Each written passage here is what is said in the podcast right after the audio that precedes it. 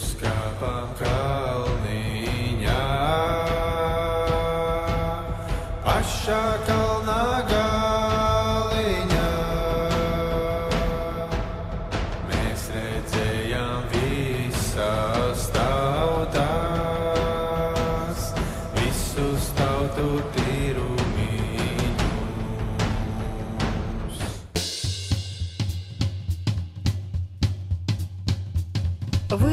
подкаст «Вавилон Москва». Меня зовут Елена Фанайлова. Здравствуйте. Меня интересует современная политическая история и художник за работой.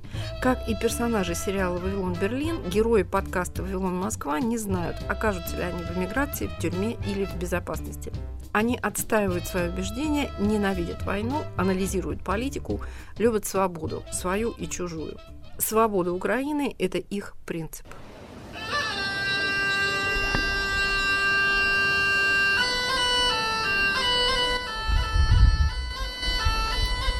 Латыши поют. Политическая нация и ее мотивы. Вторая часть проекта. Первую часть подкаста слушайте на наших платформах. Праздник песни как национальное достояние и политический проект существует в Латвии, Литве и Эстонии.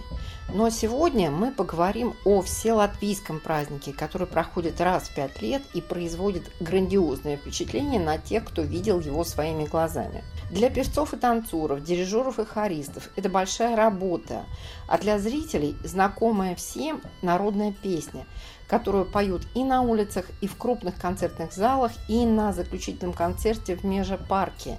На огромной эстраде концерт длится до утра. Моя первая собеседница – журналист, психолог, переводчица Ая Куги. Она училась в Москве, вышла замуж за известного музыканта из Белграда. Их дом был центром интеллектуального сопротивления режиму Милошевича. Во времена Балканских войн Куги была военным корреспондентом «Радио Свобода». После смерти мужа вернулась в свой родной латвийский городок Дикли, откуда и началась история праздника песни.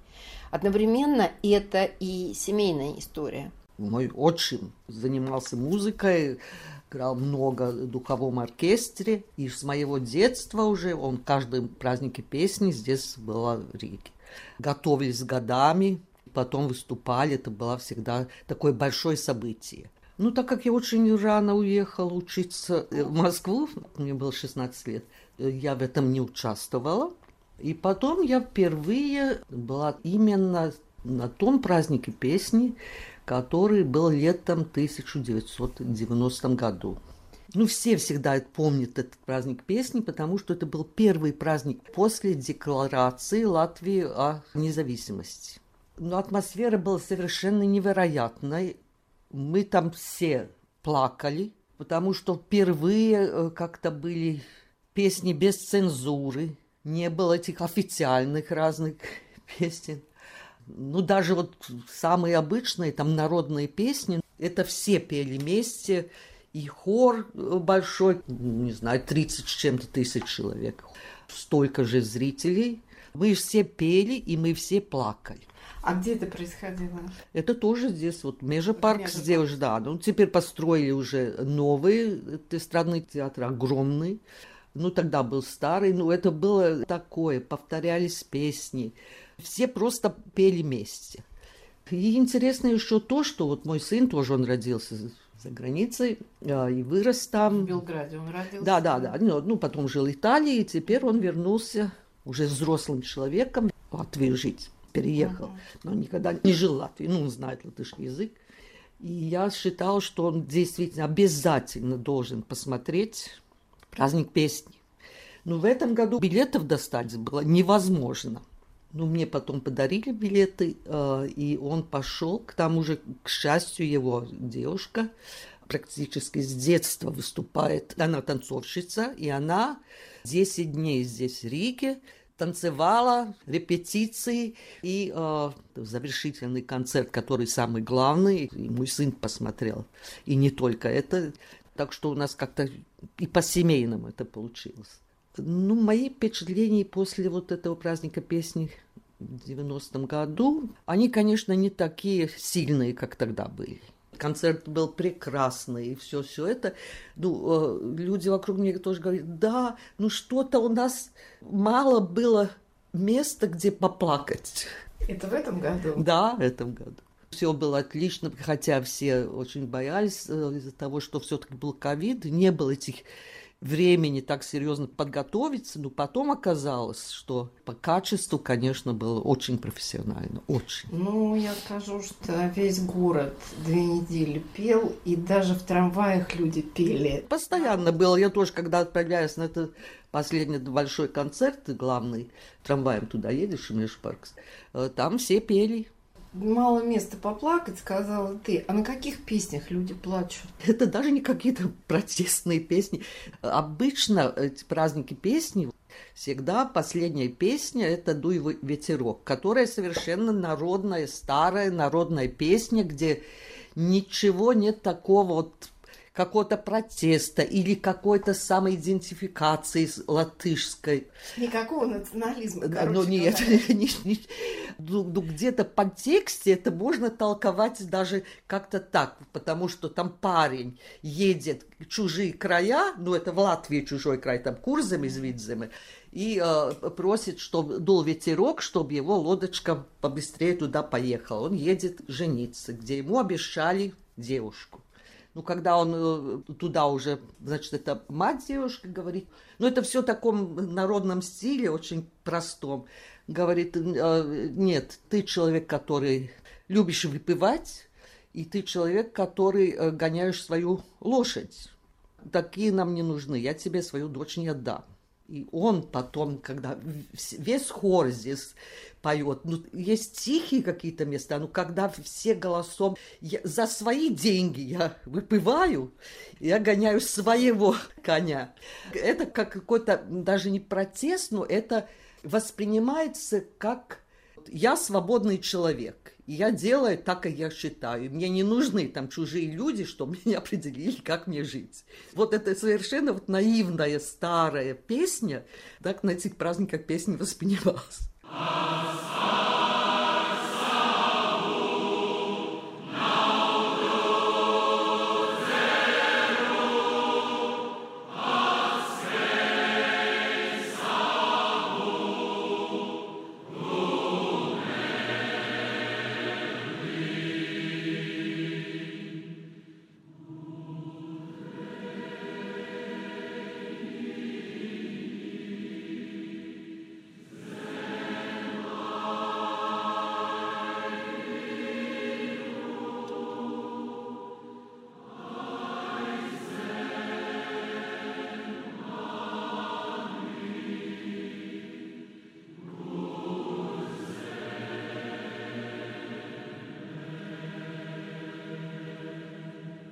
Ты рассказывал мне, что вот в 91 году на этом празднике песни какая-то была у тебя история с Марисом Чаклайсом. Он был очень близкий мой друг, вообще так семьями дружили, известный поэт.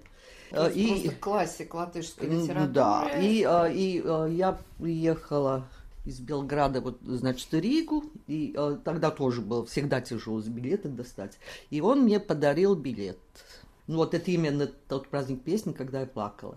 А самое интересное было, что мне тоже не удалось достать билет, который можно было покупать по интернету в этом году. И я написала в Фейсбуке, если вдруг у кого-то окажется один билет для моего сына. И вдруг э, мне позвонила дочь Мариса и сказала, вот для твоего Оливера у меня есть билет, а может быть еще один я найду и для тебя. Ну, она тогда, в те времена, была еще подростком, так что она не знала, что такое вообще случай. Ну, вот так. Празднику больше 150 лет. В этом году было, было 150, но это все латвийский праздник песни. Ну, праздник песни, значит, колыбель праздника песни, вот в маленьком-маленьком там городке, где я родилась, это Дикли. И это э, случилось 9 лет до того, это был первым такой праздник, он не назывался даже праздником, это какое-то общее храпение из окрестностей, там шесть хоров приехало, и еще собрали 120 учеников, вообще детей, еще детский хор был.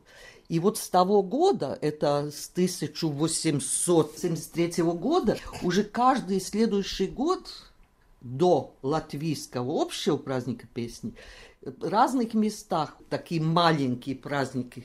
И потом это уже вылилось в Риге 150 лет назад. В Дикле это происходило Наш священник местный, он был и писатель, он вообще такой очень человек. Не могли найти такие помещения, потому что церкви это не, не могло поместиться. Потому что там были церковные песни, не только народные. Церковные имеется в виду Ну, на это- латышском языке. Да, да, да, да. На латышском лу- лютеранская церковь. У него был, как для священника, дом рядом. Ну, Там такая горка небольшая, парк. И они просто на открытом это организовали. Его звали Юрис Нейкенс, и теперь эта горка так и называется, горка Нейкена. Где теперь ну, местные власти построили э, такой концертный зал природе, даже не как обычно там эстрадные театры, на пять тысяч человек. И это третий э, такого типа ну, эстрадный театр э, в Латвии. Хотя местечко дико маленькое. В этом году там отдельно что-то было, и кто-то ездил в Ригу, да, из Дикли? Нет, нет, конечно. На празднике песни участвовал хор, духовой оркестр. И всегда, когда вот, вот первый день, когда начинается праздник песни Риги, целое это большое шествие, где все участники проходят через центр Риги. Ну, там всегда, там впереди, значит, этот флаг еще старый первого праздника песни Дикли. И всегда вот этот флаг в руках кого-то из Дикли. А этот флаг где хранится вообще? Нет, в Дикле есть маленький музей, Ну, именно понятно. посвященный празднику песни. Почему латыши такая певучая нация? Я знаю, что украинцы очень певучая нация, они даже на войне поют. И тут мы видим, что латвийская народная песня, она просто какое-то национальное достояние. Нет, это, конечно, связано ну, не только с этим движением XIX века, но еще до того в Латвии, значит, в школах в начале XIX века было песнопение, значит, хоровое. Так что детей тогда учили. Учились и народные песни, так что это, это какая-то поглубже традиция. Вот меня очень интересует история советских времен с праздником песни. Как мы знаем, советская власть хотела присвоить этот праздник. Она не хотела его совсем запрещать, но каким-то образом вот она его хотела сделать своим. Да, этот Практику. праздник даже вот в советские времена он назывался праздник песни советской Латвии. Несмотря на корни всего этого. Ну, мне рассказывали э, об этом, что вот в сталинские времена здесь на празднике песни было обязательно, вот после Второй мировой, петь э, песню «Сулико». Нужно было на грузинском петь? Э, на Не, э, русском? не на русском. На русском. Мы Может быть, это это был мы перевод на уточним, латышский. Я не... мы- Ну, Сулико точно пели. Я, я смотрел даже записи, ну, там не слышно так очень хорошо, как выглядели эти люди, которые пели, какие, какие лица были. Ошалевшие. Да, и совершенно не похож на грузинское Сулико.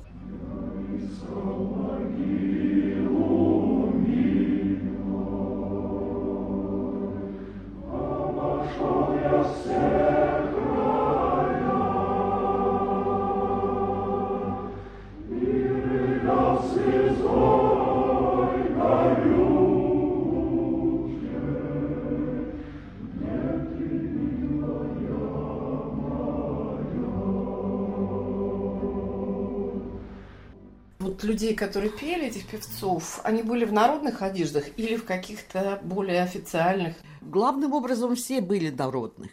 Но это нужно было показать, что вот советская, это советская Латвия, где вот все мы Просто с особым цинизмом назывались праздники. Да, да, да, вот и чему посвящались праздники песни советские времена. Ну, Это вообще очень интересно, потому что каждый из этих э, праздников как-то, значит, чему-то посвящался, но это решалось в Москве. 1965 год посвящается 25-й годовщине Советской Латвии. 1970 – столетие Ленина. 73-й – 50-летие СССР. 77-й – 60-летие Великой Октябрьской социалистической революции. 80-й – 40-летие восстановления советской власти в Латвии. Вот сейчас бы мы назвали запятая, то есть оккупации Латвии советскими войсками. Не будем.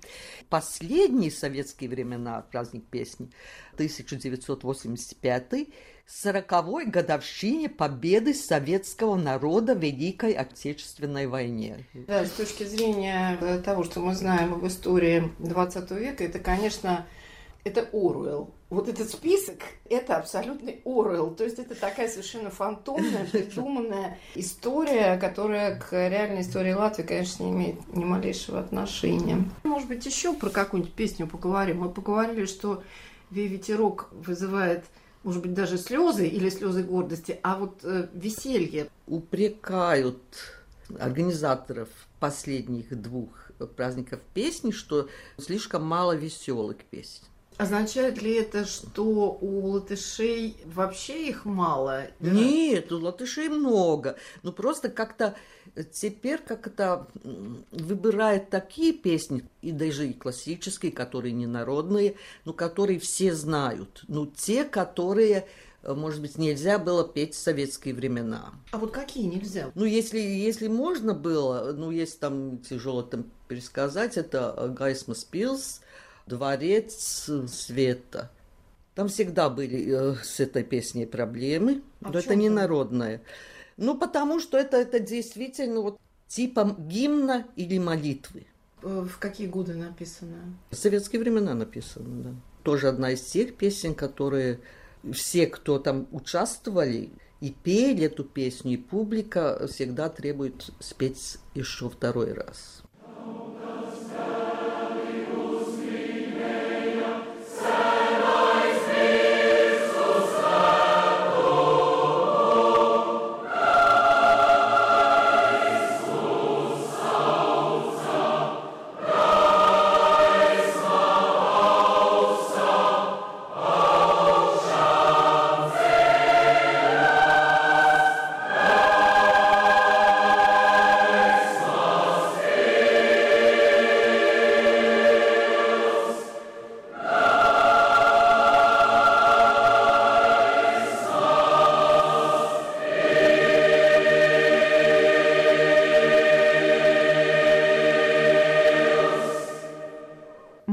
Вернемся после объявлений. Говорит Радио Свобода. Круглосуточный прямой радиоэфир и аудиотека лучших программ и подкастов «Свободы» на YouTube-канале «Радио Свобода Лайв». Радио Свобода на экране твоего монитора, в твоем мобильном и в твоих наушниках. YouTube-канал «Радио Свобода Лайв». Твой YouTube – обретает знакомый голос.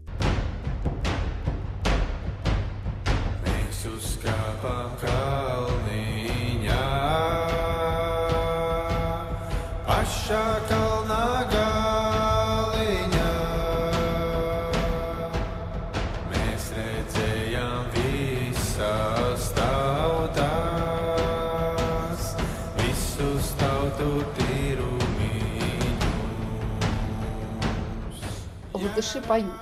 Политическая нация и ее мотивы. Праздник песни в Латвии. Мой второй собеседник – историк и политический аналитик, обозреватель портала Делфи Лев Кадик, который перебрался в Ригу еще до вторжения России в Украину.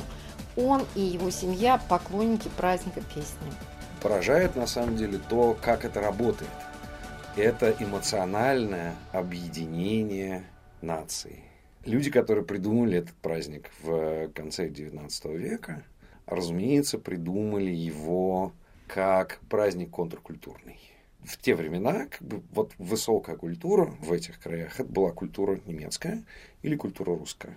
Демонстрация того, что есть сотни тысяч, десятки тысяч по тем временам людей, которые съезжаются со всей вот этой вот еще тогда не оформленной как государство страны, с этого края, и демонстрируют то, что они обладают уникальной, очень сложной культурой, претендующей на звание высокой, это по тем временам было важное не только культурное, но и политическое явление. Это была демонстрация того, что мы, латыши, здесь. Вот там где-то есть Русская империя, но мы тут. Нас нельзя отрицать как явление. Вот когда я это увидел, я понял, что люди, которые это придумывали, так сказать, логику проведения этого праздника, они, конечно, были великолепными знатоками античной культуры. Вот этот праздник – это переживание, которое испытывал человек в античном театре. Он приходил смотреть каждый год пьесу, содержание которой было ему прекрасно известно. Он знал текст наизусть. Для него это была там трагедия или комедия с известным концом. Но, тем не менее, в конце этого мероприятия, в конце этой пьесы, которая тоже продолжалась не один час, человек испытывал катарсис. Праздник песни – это ровно то и есть. Когда ты наблюдаешь за этим, когда ты находишься в этой толпе, или ты смотришь трансляцию, ты в какой-то момент испытываешь катарсис, ты испытываешь чувство единения с людьми, которые окружают тебя. Для этого, в общем, на самом деле, вот как для меня, совершенно не обязательно понимать дословно, что происходит на сцене, понимать текст этих песен. Ты как бы встраиваешься в эмоциональное, общее чувство окружающих тебя людей. И это на самом деле великолепно, потому что в этом празднике нет никаких, скажем так, милитаристских и агрессивных эмоций. Он передает тебе чувство прекрасного, чувство радости, чувство грусти, чувство сопереживания, но он не агрессивен в своей природе. Этим он и прекрасен. Это не про то, что мы лучше, это про то, что вот мы вот такие, вот мы есть. Мы красивые, мы веселые, мы не лучше вас, мы другие, но мы самые разные. Мы грустим, мы радуемся, мы веселимся. В конце концов, ну, как бы часть вот того, что на этом празднике можно увидеть, это вообще ну, граничит с какими-то вакхическими праздниками древности. То есть это уже обращается к таким глубинам человеческого сознания, что ну просто удивительно. И это весело, это, это интересно, это прекрасно.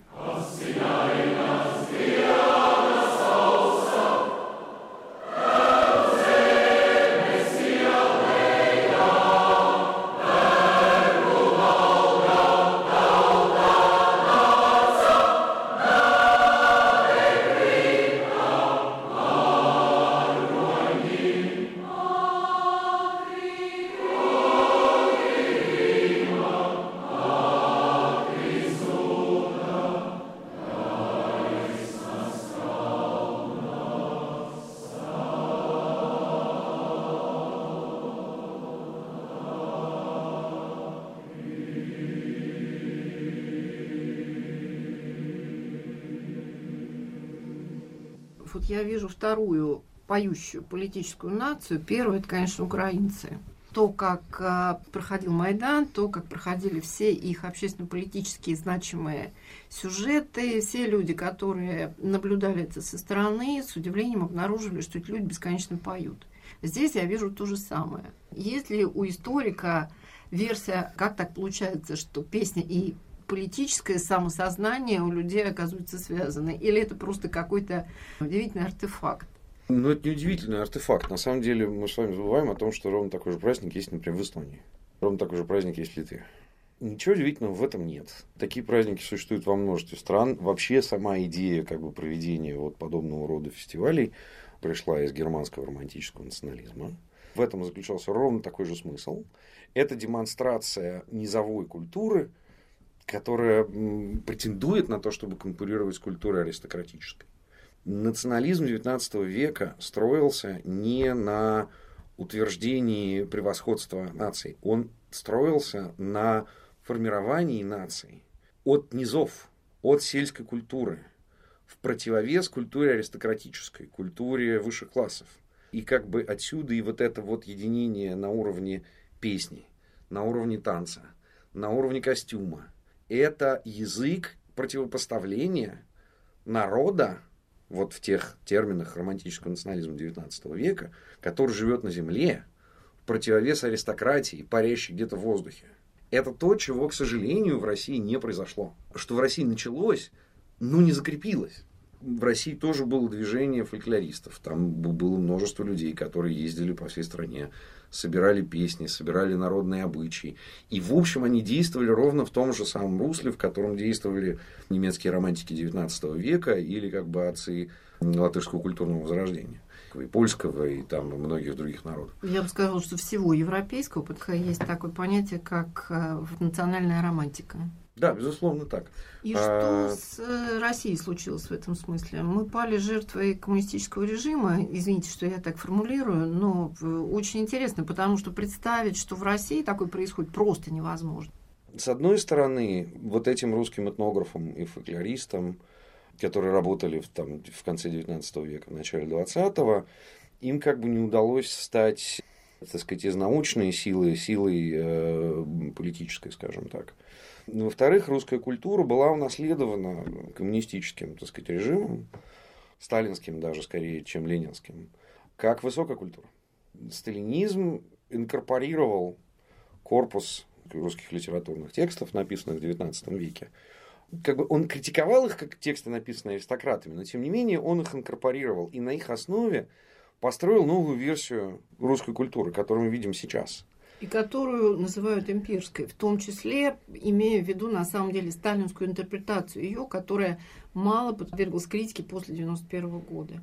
Совершенно верно. Но сталинская интерпретация, она как бы эту культуру исказила. Взяла из нее то, что ей нравилось. Ей вот нравился Пушкин, окей, поехали с Пушкиным. Ей, в общем, нравился частично Толстой, далеко не весь. Ей нравились какие-то тексты Достоевского. Ей нравилось еще, в общем, ну, как-то все остальное. То есть, вот про пятый сон Веры Павловны мы все читали, вот кто учился в советской школе еще. То есть, на самом деле, советская литературная программа, она от российской нынешней довольно здорово отличалась. Но вот в чем проблема. Вот эта вот недоисследованность, недоинкорпорированность русской народной культуры в общий, так сказать, культурный контекст в XIX веке продолжилась и в XX. Сталинская культурная вот эта вот конструкция, конструкт русской культуры, который был придуман при Сталине, он в том числе включает в себя и конструкт русской народной культуры. Разрушенная в коллективизацию эта русская народная культура была при Сталине позднее не возрождена, а придумана заново. То есть вот русские народные хоры, которые прекрасно существовали при Советском Союзе, они пели довольно узкий корпус текстов, мало того, что утвержденных сверху партийными чиновниками, так еще и придуманных специально. Вот про это не, не так давно был очень хороший фильм, который ровно об этом рассказывает, что на самом деле русская песенная традиция, танцевальная, музыкальная, она была при Сталине уничтожена. И вместо этого мы помним «Калинка-малинка», ну, еще корпус каких-то текстов там, таких псевдонародных. То есть, вместо этого у нас есть там, вот вместо песни, у нас есть бардовская песня. Вот. Но она не народная, опять-таки. Это песня, которую придумали, скажем так, некие наследники русской аристократической культуры. И важно еще заметить, что вместе с русской аристократической литературой XIX века мы в России наследовали очень специфическое восприятие себя как нации. Мы продолжаем неосознанно, не отрефлексированно воспринимать российскую нацию в таком широком смысле как по-прежнему разделенную на две части в речи и в наших политических конструкциях, которые мы себя в голове создаем. Присутствует некий русский народ, такая вот темная масса, как выразился ретроград, министр внутренних дел Российской империи Плеве. Россия – это ледяная пустыня, по которой ходит лихой человек. Вот так мы себе представляем нечто под названием русский народ. Плюс вторая часть – это вот такая вот верхний класс, высший класс – это вот некая интеллигенция. Если спросить нас, ни один из этих терминов, ни одно из этих понятий мы не сможем описать в универсальной терминологии. Мы не сможем описать, что такое интеллигенция, кто считается интеллигентом, а кто нет. У нас будет 1500 самых разных описаний. И точно так же мы не сможем писать, кто такой народ. Что это вот? Мы унаследовали вместе с русской литературой аристократической и разделение а, у нас в голове, в российской нации в широком смысле, на два каких-то непонятных явления, не пересекающихся между собой. Можно поспорить, если вспомнить танец Наташи Ростовой, песню ее дядюшки, Толстой отлично видел отсутствие этой грани между аристократией и народом.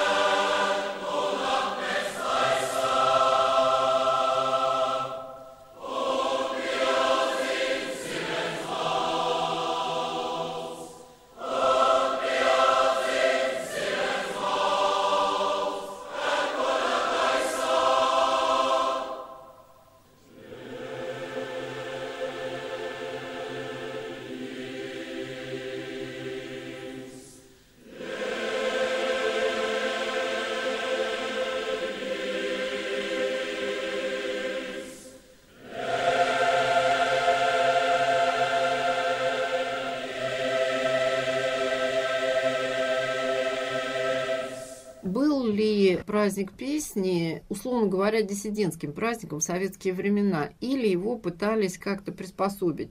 Во времена вокруг Балтийского пути, то есть во времена э, распада Советского Союза и отхода стран Балтии от него, праздник песни и вообще песня как таковая были почти что политическими символами. Мы знаем, как там коммунисты-то к этому относились. Коммунисты на самом деле дураками-то не были. Они, в общем, понимали, что это такое. Этот праздник продолжал существовать при советской власти. Проблема была только в одном – цензурировался репертуар. В этом празднике присутствовали здравицы партии и правительства, но точно так же там присутствовал весь набор фольклорных текстов, из которых советская власть некоторые изымала, которые она считала там, я не знаю, слишком националистическими. Есть там несколько песен, которые, например, в ряд лет не исполнялись. Почему советская власть это делала, было не очень понятно, потому что, в общем, в этих текстах, ну, как бы с большим трудом можно найти какой-то там протестный подтекст. Но, тем не менее, праздник этот существовал, потому что советская власть, она как бы прекрасно понимала, что это такое. Советская власть относилась к русификации территории Советского Союза на самом деле гораздо более аккуратно, чем нынешняя российская власть внутри Российской Федерации. В Латвии, например, вплоть до конца 70-х годов можно было получить образование полностью от низшего до высшего на родном языке. Вот таких республик в Советском Союзе было всего несколько. Это вот прекратилось в области технического образования только в конце 70-х годов. В это же укладывается и то, что при советской власти ну, как бы много из э, латышской национальной литературы цензурировалось, но издавалось. Издавался Райнис, но не издавался Александр Сгринс. Советская власть, она национальные культуры контролировала, она их цензурировала, но она их не уничтожала и не запрещала. Заявляла о том, что она является гарантом культурной, так сказать, скажем так, в каком-то смысле автономии. Во множестве советских э, республик при наличии официальной версии существовало два учебника истории. История Латвии, цензурированная, расковыренная, в которой нет слова оккупации и так далее. Вот была история Советского Союза. Точно так же в Украине был учебник Украинская ССР истории и был учебник истории СССР. В каждой республике так было, кроме РСФСР. Вот в РСФСР был один учебник. И это была история народов СССР. Лев Кадик, историк и политический аналитик. Латыши поют. Праздник песни. Политическая нация и ее мотивы. Вторая часть проекта. Первую часть подкаста слушайте на наших платформах. С вами была Елена Фанайлова, подкаст «Вавилон Москва». Слушайте новый выпуск каждую субботу в приложениях Apple и Google, в Яндекс Музыке, Spotify, а также на сайте Радио Свободы в разделе «Подкасты». Пока-пока.